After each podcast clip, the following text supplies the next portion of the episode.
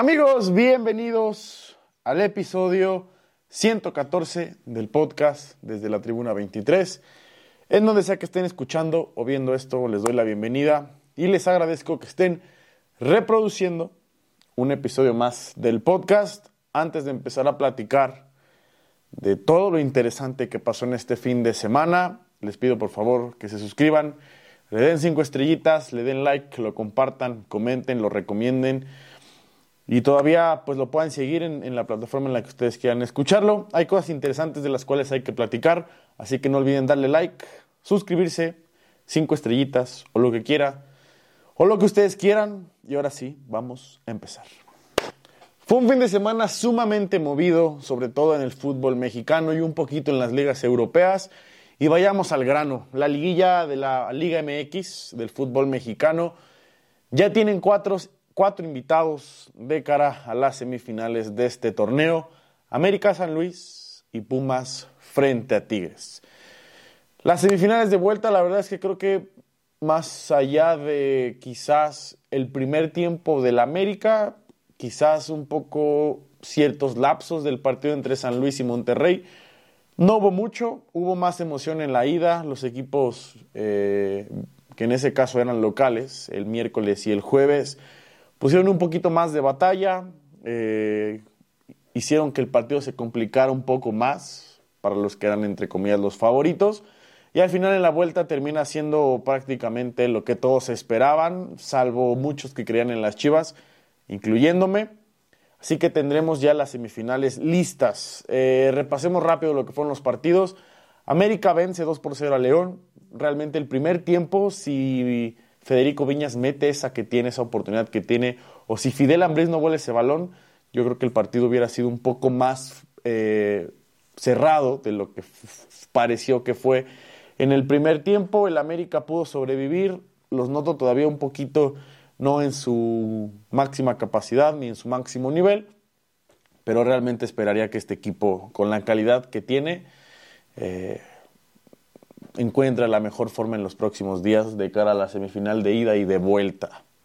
Después por la noche, lo que muchos esperaban, quizás eh, diría que una, la única sorpresa que muchos veían factible o probable que se pudiera dar, San Luis elimina al Monterrey, un Monterrey que pudo haberse ido arriba en el marcador 2 por 0, al final un fuera de lugar de Funes Mori muy muy cerrado y quizás un tanto polémico, eh, lo evita, anulan ese gol y al final en una falla en la saga defensiva del equipo del Monterrey por parte de Jesús Gallardo termina por definir el partido. Monterrey que es una decepción, Monterrey que gasta y gasta, invierte invierte en jugadores con mucha calidad, pero que al final no encuentra esa última pieza y no en el terreno de juego, sino en la parte del banquillo. No encuentra un entrenador que los haga jugar en donde los 11 jugadores que tienen y los revulsivos que tienen en banca puedan eh, brillar al 100% en sus capacidades. Eso me, No lo entiendo. O sea, realmente para mí es, es algo increíble que Monterrey, con todo lo que invierte, con todo lo que gasta y con los fichajes que busca, que hace, que mueve y todo, sigue sin dar ese siguiente paso, con todo y que puede tener una temporada regular espectacular, puede ser dominante, puede conseguir incluso 40 puntos, como pasó con Bucetich y aún así este equipo no se le ve una idea clara y quedó demostrado el sábado. San Luis los elimina, eh, mucho mérito para el Atlético de San Luis que ahora estarán en semifinales de este torneo. Después, Pumas Chivas, un partido que en la ida justamente en el episodio del viernes lo platicábamos. Chivas debió haber metido incluso un gol más. Al final los que, las que no metes, te las meten, sin albur. Y eso le pasó a Chivas eh, la vuelta en CEU. Prácticamente en cinco minutos, 12 concentraciones en la parte defensiva de Chivas. Terminan por definir el partido con todo y que Guadalajara había empezado los primeros, bien los primeros 15 minutos, incluso mejor que el equipo local como lo fue Pumas. Dos desconcentraciones terminan por definirte el partido. Y así es el fútbol. Guadalajara prácticamente cavó su propia tumba eh, ellos mismos, no hubo reacción. Eh, parecía que todavía lo empataban eh, con un penal que se podían haber acercado, pero prácticamente Chivas se murió de absolutamente nada. A este equipo le hace falta saber remar contra corriente porque ante la adversidad este equipo responde, la verdad es que muy, muy poco. Y de Pumas, bien, hay una mística impresionante en Pumas, en CEU. Antonio Mohamed tiene ese algo que cambia la, actitud de sus equipos y Pumas eh, quizás no es el equipo más espectacular, Pumas quizás no es el equipo que mejor convenza al aficionado, quizás no es el que mejor despliegue fútbol, pero al final Pumas tiene huevos, Pumas se la cree, Pumas es un equipo con garra, con ímpetu y que tiene muy buenos eh, jugadores con muy buen talento o calidad individual que al final pueden sacarte el partido. Dinero en la banca, el Chino Huerta, el Toro Fernández, Trigos, por ejemplo, el, mexicano, el Chavito, lo ha, estado haciendo bastante bien. Ergas, que termina siendo el factor clave en este partido entrando ahora como titular cuando en la ida no lo había sido.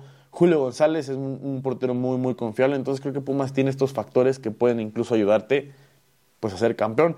Y ya en el último partido, un Puebla Tigres que también realmente Puebla tuvo dos, tres oportunidades al principio. Tigres metió el primero y no se cansó de meter el segundo ni el tercer gol. Tres muy buenos goles por parte de Tigres. El segundo que fue tiro libre de André Pierre Guignac. La verdad es que coopera mucho el portero. Estoy Estoy de acuerdo, era su poste, pero el primer gol y el tercer gol de, Nico Ibáñez, puta, uno de los mejores goles de la temporada. No voy a decir que va a competir por el Puskas, pero fue un gol muy, muy bonito. Pasaron los que mejor jugaron en la vuelta, los que mejor cerraron en casa y tendremos unas muy, muy, muy buenas semifinales. Y ahora sí platiquemos un poquito a detalle de la mayor parte de los equipos que se fueron derrotados. Explicaba un poquito el tema del Monterrey hace par de minutos y decía y hablaba y hacía referencia sobre todo lo que han gastado, eh, a los jugadores espectaculares que han ido a buscar en equipos de esta misma liga, se llevaron a Rodrigo Aguirre, tienen al mismo eh, a Rogelio Funes Mori, se traen a Romo de, Cruz Azul, tienen a Erika Aguirre, tienen a Omar Gobea, eh, tienen a Mesa, tienen un montón de jugadores que al final, a Jordi Cortizo incluso, que al final este tipo de jugadores son jugadores que por calidad te pueden sacar los partidos, pero en el fútbol no solamente alcanza con destellos propios de uno o dos jugadores en específico. Teniendo tan buenos jugadores, teniendo una base tan, tan buena, eh, teniendo una identidad de ser un equipo competitivo con mucha calidad, al final el equipo de Monterrey sigue sin encontrar la pieza que es la más importante, la del entrenador. Un entrenador que encuentre las virtudes y que las sepa, explotar de cada uno de los jugadores, tanto en la banca como de los titulares.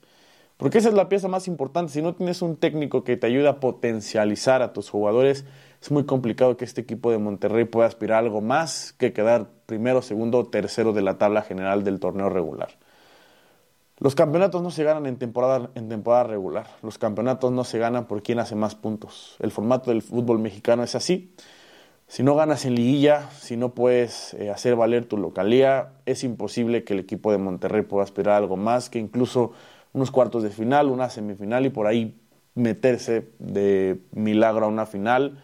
Y es feo decirlo porque al final es uno de los equipos, en cuanto a plantel, top 1, top 2 o top 3, como lo quieran ver ustedes, y que al final estoy seguro de que la mayoría de los aficionados y analistas que ven el fútbol mexicano se han dado cuenta que es más factible ver a Monterrey eliminado en cuartos de final o en semifinales que en una final. Entonces, ahí hay un problema, el Tato Noriega tiene que trabajar buscando esa parte.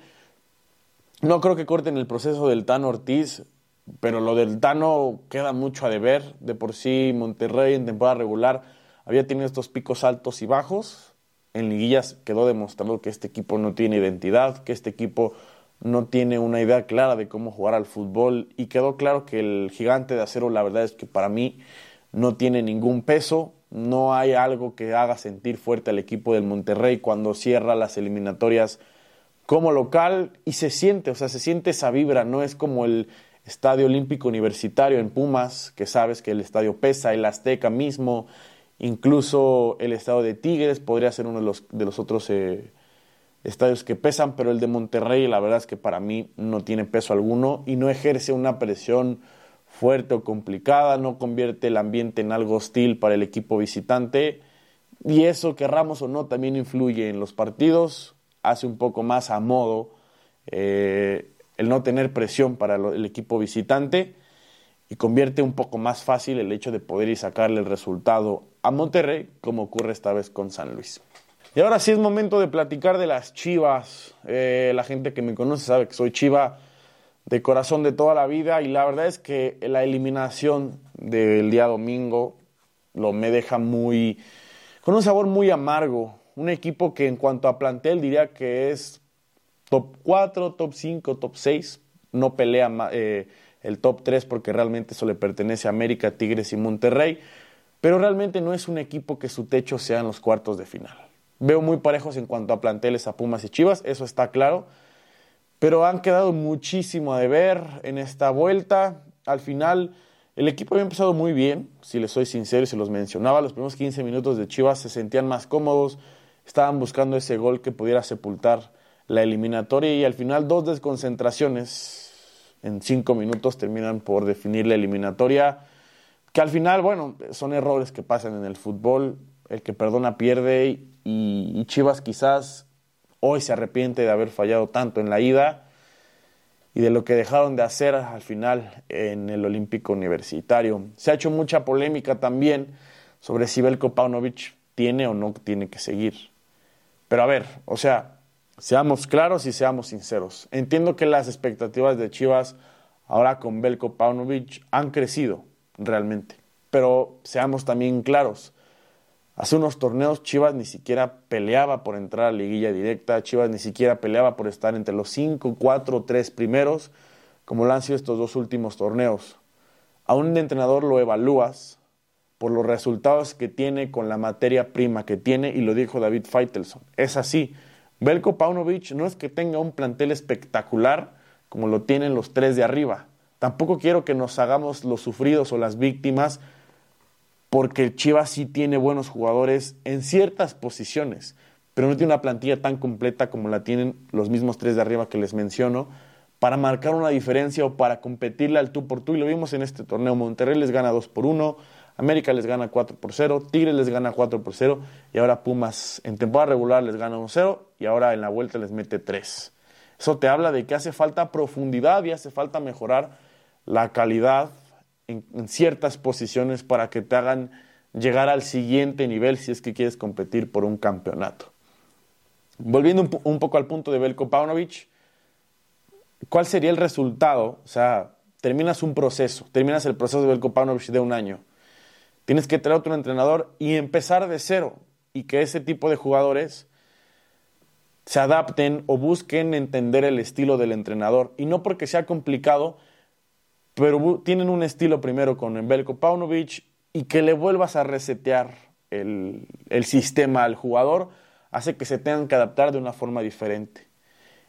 El proceso está ahí. O sea, Chivas no tiene ningún proceso si no veamos los entrenadores que tuvieron antes. Víctor Manuel Bucetich, Cadena, el mismo Michele Año, José Saturnino Cardoso. Todo esto después de Almeida han llegado un par de entrenadores que tampoco han tenido ni siquiera eh, los cimientos para buscar un proceso. Y ahora que en Chivas sí existe un proceso con este entrenador, la gente se está volviendo loca y cree que es tan fácil destituir un entrenador y traer, lo que, traer el siguiente. Y no, la, o sea, en tener un entrenador técnico, un entrenador que tiene una base, que busca un proyecto sólido, que es un proyecto a largo plazo, a 3, 4, 5 años, no implica terminar un proceso ir y sacarte la lotería a ver si encuentras el entrenador. Y si no lo encuentras, en dos torneos ya lo corriste. El fútbol no es así. O sea, el fútbol no se trata de eso. Encontrar un entrenador que te pueda llevar al siguiente nivel, como lo ha hecho Belko Paunovic, es mantener un proceso. Le cortas la cabeza a Belko Paunovic, alguien que te ha metido a liguilla directa, cuando hace un año antes de que llegara Belko Paunovic, Chivas ni siquiera apenas si se metía a repechaje. Belko Paunovic ha llegado a Chivas para poner cierta cantidad de puntos, cosa que Chivas no lograba desde hace muchísimo tiempo. Cortar el proceso de Belko Paunovic es un error y la gente que lo pide no entiende realmente de lo que se trata el fútbol. No es así de fácil, ah, bueno, corro un entrenador, traigo al que sigue, si no funciona al que sigue. No es así. Los procesos no van así. Ok, entiendo que hay exigencias en el club, eso lo entiendo, pero ustedes creen que a lo mejor, o sea, ustedes creen que lo más seguro es que trayendo un nuevo entrenador todo cambie y seamos campeones en el siguiente torneo de forma mágica? Por supuesto que no. El futbolista también se adapta al estilo que tiene el entrenador. Cortarle el proceso es lo que les decía, resetear todo desde un principio y empezar desde ceros. Y así no va el fútbol. No puedes ir y decir, ah, bueno, me saqué la lotería encontrando un entrenador, a ver si funciona chicle y pega. Y si no, el que sigue. No los venden, no los encuentras en la esquina. No es tan fácil encontrar un entrenador. Chivas lo ha encontrado. Chivas ha encontrado un entrenador que tiene la identidad del Club Deportivo Guadalajara. Lo que tiene que hacer ahora la directiva de Chivas es buscar los mejores refuerzos posibles para lo que busca el entrenador. Dar ese siguiente paso, tener un upgrade en la plantilla. Porque va a ser muy difícil no, no, tener una mejora en la plantilla para poder competir a los tres de arriba. Si Chivas logra eh, encontrar los refuerzos adecuados en las posiciones donde flaquea el equipo, donde ha flaqueado en los últimos torneos, este equipo tiene que empezar a volar. Y ahí es cuando a Belko le exigiremos en el siguiente paso. Pero es necesario que se mantenga al serbio como entrenador, porque cortar el proceso solo haría que lo que se ha trabajado se pierda y quede en el olvido. Rápidamente también quiero hablar un poco de la América y de Tigres. Estoy sorprendido de lo efectivo que son estos dos equipos. A Tigres hace un torneo yo decía que la plantilla se veía vieja, ya no tenía ese punch, ese potencial y consiguen un título hace seis meses aproximadamente. Han traído nuevas piezas bastante jóvenes, Osiel Herrera, Marcelo Flores, Eugenio Pisuto, Diego Lainez, Sebastián Córdoba. Se han encontrado esas piezas para dar un cambio generacional, pero también aunado a lo que tienen ya en casa, a la experiencia y a los jugadores con los que han conseguido los últimos títulos en los últimos 10 años. Y eso te habla de una magnífica gestión que ha tenido el equipo de, Tigres. Creo que es digno de reconocer. Hace seis meses la gente decía que Guiñac poco a poco se estaba eh, apagando, que estaba perdiendo ese punch y ahorita fue factor, obviamente, contra el Puebla, pero en temporada regular también metió goles bastante importantes que al final pues le han ido beneficiando al equipo de Tigres que termina en los primeros tres puestos de la tabla general. Entonces, creo que eso te habla muy bien de Tigres, es un equipo que tiene poder, es un equipo que sabe jugar este tipo de instancias y que realmente no me sorprendería que incluso llegaran a la final, dejaran a Pumas en el camino y que se llevaran el título a casa. Ser bicampeones, a mi parecer, no está lejos para el equipo de Tigres y lo tienen absolutamente todo. Y estoy sorprendido del equipo, no porque crea que no tengan el potencial, sino porque muchos hace seis meses antes de la final contra Chivas, antes de la liguilla, decíamos que este equipo estaba perdiendo poder y que hoy otra vez están en la antesala de una gran final. Y es momento de hablar de la América, una América que se le ha hecho mucha burla porque el equipo siempre se ha quedado en instancias de semifinales, que han perdido finales y que no logran dar ese siguiente paso para obtener el campeonato. No son campeones desde el 2018 cuando le ganan a Cruz Azul. Pero la verdad es que este equipo, yo lo veo hoy y el equipo vuela. O sea, es de reconocer que este equipo tiene muchísimo poder. Eh, estoy casi seguro de que la 14 para este equipo americanista está muy, muy cerca. Con el dolor de mi corazón, yo siendo Chiva, la verdad es que este equipo tiene absolutamente todo. A un equipo como lo es América, puedes tenerlo en el suelo, pero el equipo tiene ese poder y esa ambición de querer ganar. Se le ve un feeling distinto al resto de los equipos y es lo que le ha ayudado a sobrevivir cuando los momentos están complicados en algunos partidos. El equipo también tiene una calidad increíble, creo que la zona donde quizás flaquean un poco es la defensa, pero esta defensa que ha ido mejorando jornada tras jornada desde la llegada de Lichnowsky y adelante lo que pueden hacer con Quiñones, con Diego Valdés, con el, bueno, lo que pueden hacer con Brian Rodríguez antes de su lesión, el mismo Julián Quiñones, Cendejas, que creo que tampoco ha jugado tan bien, el mismo Leo Suárez, eh, el mismo Richard Sánchez, o sea, tienen tantas piezas que se entienden de muy buena forma y también está Álvaro Fidalgo y Jonathan Dos Santos, que me parece que estos dos se han entendido de lo mejor en este último torneo. Después de todas las críticas para ambos futbolistas, al mexicano prácticamente querían venderlo hace un año y el tipo se afianzó en la titularidad y hoy prácticamente no se equivoca en ningún pase. Y lo de Álvaro Fidalgo, Si bien me parece que quizás le hace falta eh, dar un pasito más en los escenarios más fuertes, como lo fue la semifinal pasada frente a Chivas, el tipo hace todo bien, distribuye el balón, intenta atacar cuando es necesario, busca la mejor opción para sus compañeros, se entiende de muy buena forma con sus centros delanteros, y es lo que le pides a un creativo, y eso que está Diego Valdés. Este equipo de la América tiene absolutamente todo para salir campeón. Me sorprendería que no salieran campeón porque al final el camino está un poco a modo con el León y con el San Luis. Quizás quienes, quienes se lo pueden complicar son los Tigres, y ya les mencioné por qué. Pero este equipo de la América vuela y tengo que reconocerlo.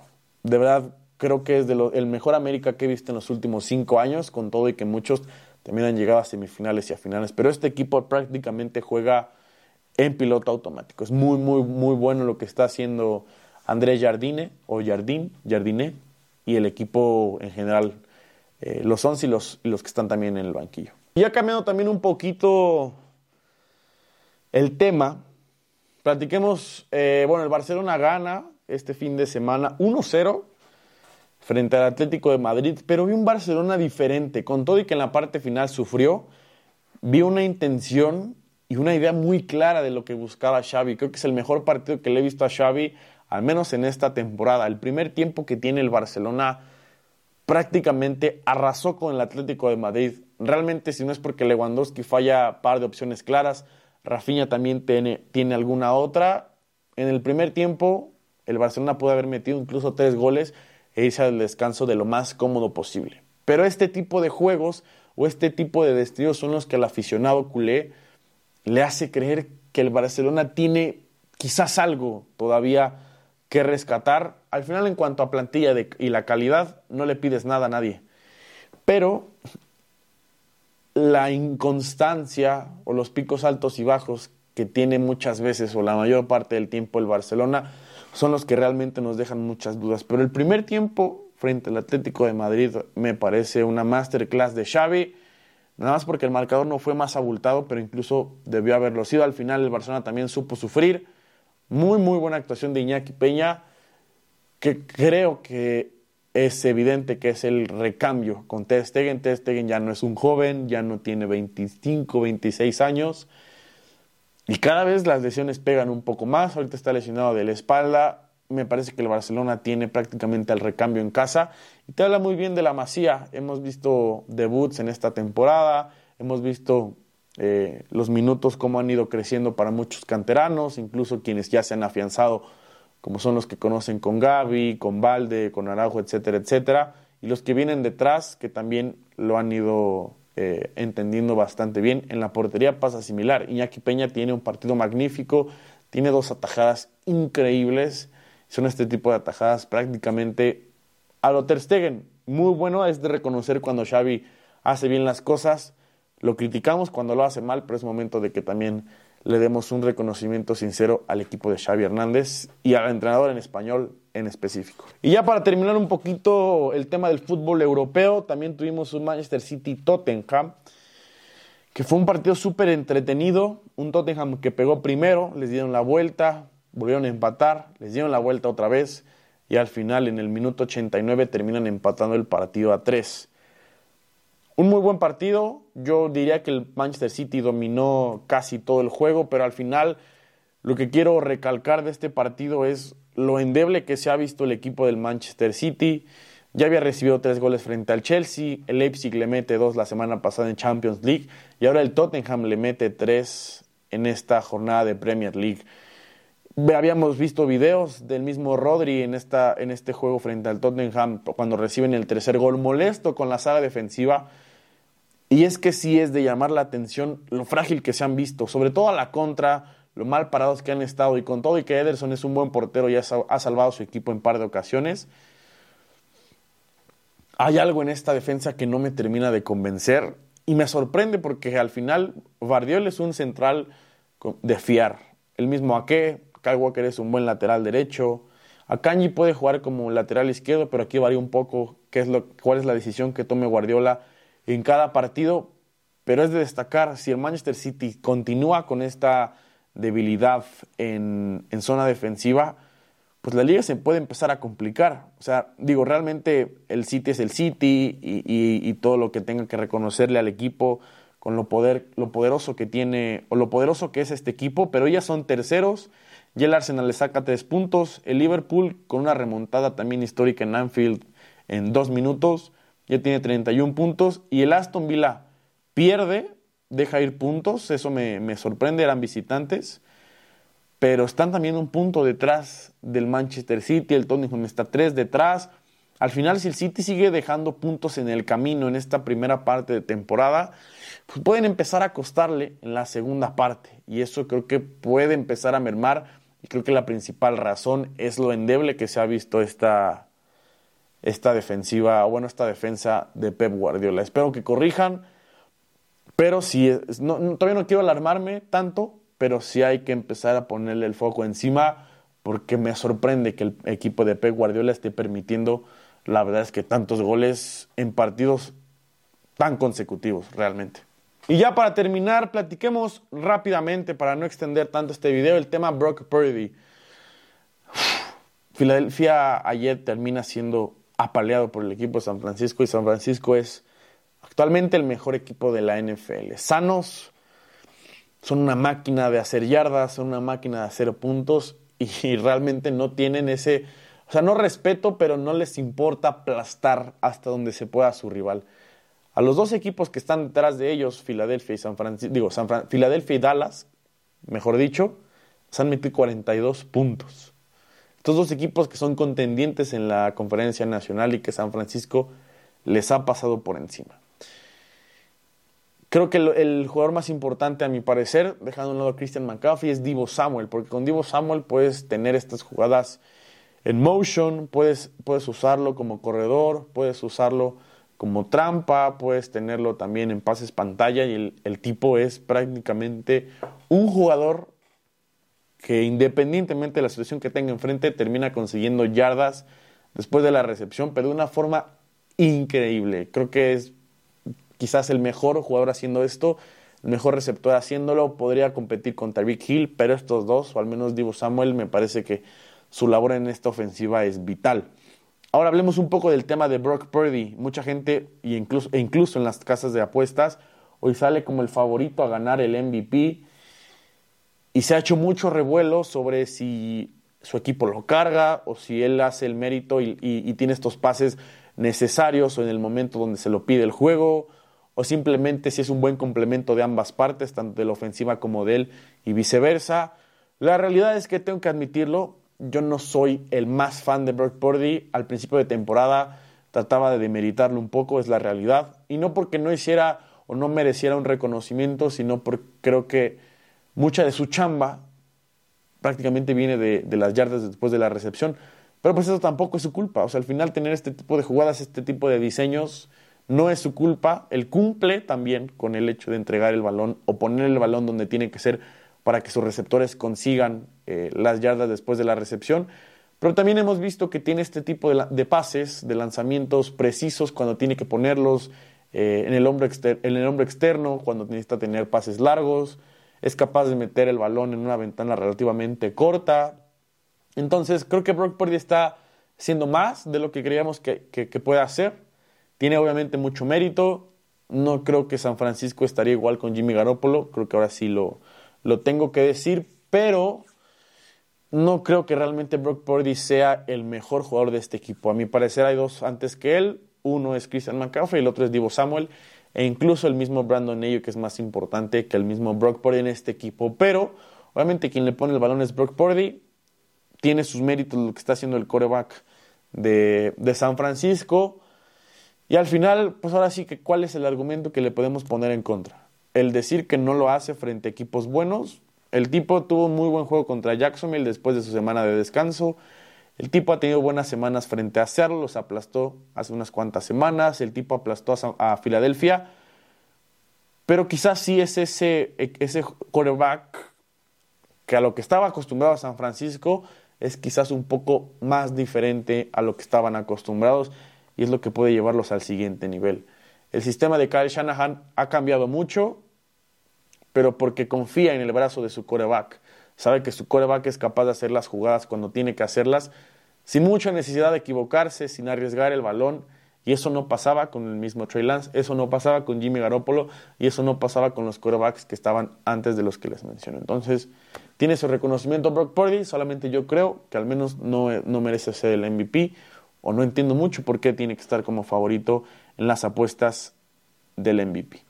Pues con eso termina el podcast de hoy, martes, el episodio 114.